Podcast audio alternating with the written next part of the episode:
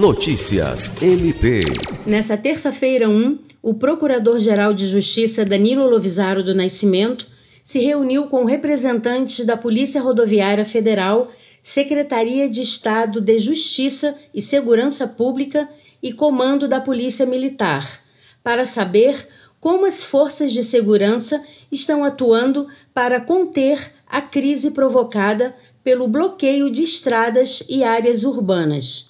As manifestações têm o objetivo de contestar o resultado das eleições presidenciais, já proclamado pelo Tribunal Superior Eleitoral.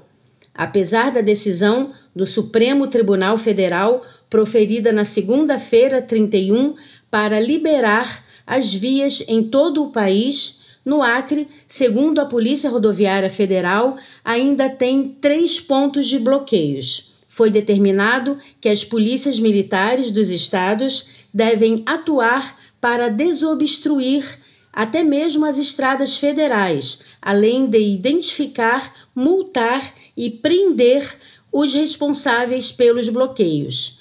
Lucimar Gomes, para a Agência de Notícias do Ministério Público do Estado do Acre.